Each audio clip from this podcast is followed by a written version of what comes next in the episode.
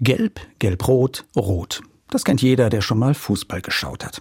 Einfach gesagt, je übler das Foul, desto roter die Karte. Und rot heißt dann auch wirklich Schluss mit lustig. Das Prinzip kenne ich auch als Autofahrer. Von der Verwarnung bis zum Fahrverbot.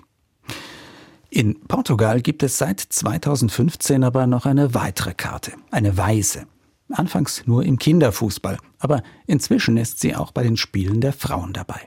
Sie soll immer dann gezogen werden, wenn es eine ganz besonders faire Aktion auf dem Platz gibt. Interessant fand ich, dass sie erst vor kurzem zum ersten Mal überhaupt in einem Spiel der Frauen gezeigt wurde, obwohl es sie ja schon so lang gibt. Geht's dort also nur selten fair zu? Ich glaube nicht.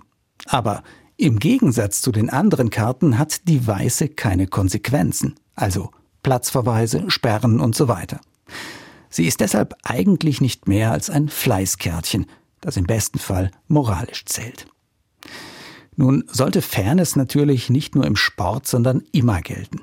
Überall, wo Menschen zusammen leben und arbeiten.